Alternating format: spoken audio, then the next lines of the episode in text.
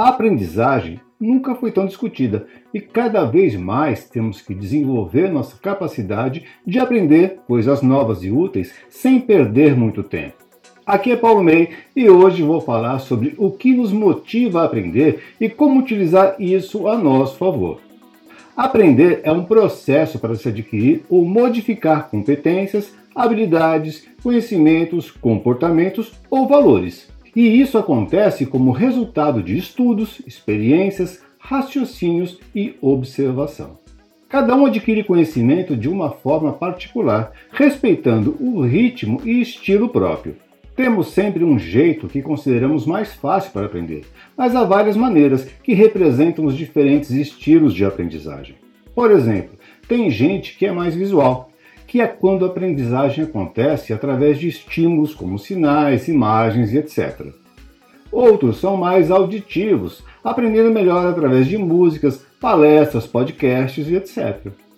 Há os que conseguem se concentrar mais através da leitura ou escrita, que são as formas mais antigas de aprendizagem através de textos.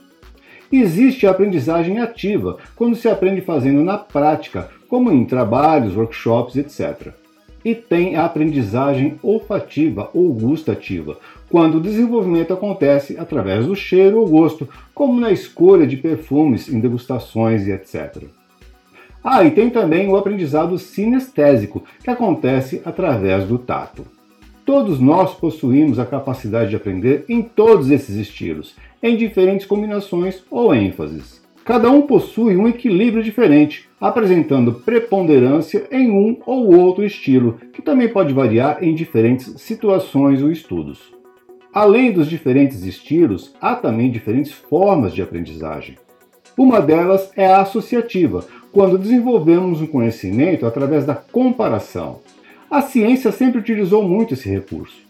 Outra forma é a condicionada, quando o estímulo ao aprendizado é externo, através de recompensas ou castigos. Por incrível que pareça, essa prática já foi muito comum nas escolas, principalmente no que se refere ao castigo. Eu, hein? Há também a forma reflexiva, muito relacionada ao estilo ativo de aprendizado, desenvolvendo o pensamento e a ação através da prática. Segundo o psiquiatra norte-americano William Glasser, a capacidade de absorção de conhecimento pelo ser humano varia conforme o estilo e forma de aprendizado. Em seu livro Teoria da Escolha, ele propõe uma escala sobre o quanto conseguimos absorver de conhecimento em relação a diferentes atividades.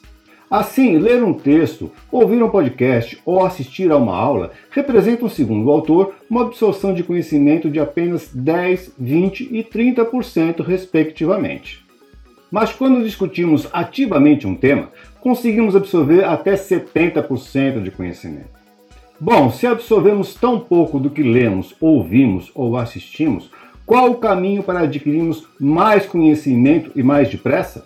É colocando a mão na massa isso mesmo, segundo o pesquisador William Glaser, absorvemos até 80% de conhecimento quando fazemos alguma coisa na prática. Agora, muita atenção, pois o que realmente faz a diferença no nosso aprendizado é ensinar o que aprendemos. Alguns fatores podem colaborar com a aprendizagem.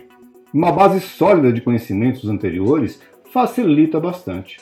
A disponibilidade e quantidade de informação também ajuda bastante se há muito material disponível e acessível sobre um determinado assunto, fica mais fácil estudar e absorver. Também a diversidade de abordagem e um bom planejamento do estudo ajudam bastante na busca pelo conhecimento. É preciso testar todos os estilos e formas para descobrir a melhor combinação para cada caso. Mas nada disso funciona se não houver motivação. Aprendemos melhor e mais depressa quando estamos interessados pelo assunto em questão, pois nos empenhamos e adotamos uma postura ativa em relação ao aprendizado. Mas o que nos motiva a buscar conhecimento através de um desses estilos? O que de fato desperta o interesse e a busca por aprender? A necessidade ou a curiosidade?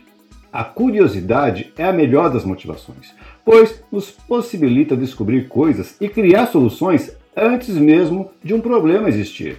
A necessidade também motiva o conhecimento, mas ela é reativa. Ou seja, A necessidade nos empurra para descobrirmos alguma coisa ou criarmos alguma solução para algum problema que já existe e que já está nos incomodando. Considerando que tudo que já aprendemos ou sabemos só foi o suficiente para nos trazer até onde estamos agora, dá para ver que a necessidade não é uma grande facilitadora do progresso e, na maioria das vezes, acomoda. Já a curiosidade nos coloca sempre à frente proporcionando novos conhecimentos e inovação. Tem uma frase que teria sido dita pelo escritor português José Saramago que diz o seguinte: A velhice começa quando se perde a curiosidade. Conhecimento não ocupa espaço. Mesmo que a curiosidade não leve a nada, também não irá prejudicar. Mas a curiosidade não é apenas cognitiva, ela é também física. Segundo pesquisadores da Universidade da Califórnia, nos Estados Unidos, a curiosidade prepara o nosso cérebro e torna a aprendizagem mais gratificante. Isso foi constatado através de ressonância magnética, demonstrando que quando a curiosidade é aguçada, há um aumento da atividade no hipocampo. Essa é a região do cérebro envolvida na criação de memória e também na parte do cérebro relacionada à recompensa e ao prazer. Uma das formas mais comuns e fáceis de se estimular a curiosidade é através de uma boa pergunta. Então aqui vai uma pergunta para você. O que tem mais motivado o seu aprendizado nos últimos tempos? A necessidade ou a curiosidade? Comenta aqui e ajuda a fomentar essa discussão, já que esta é uma excelente forma de aprendizagem. Abraço, bons projetos e bons negócios.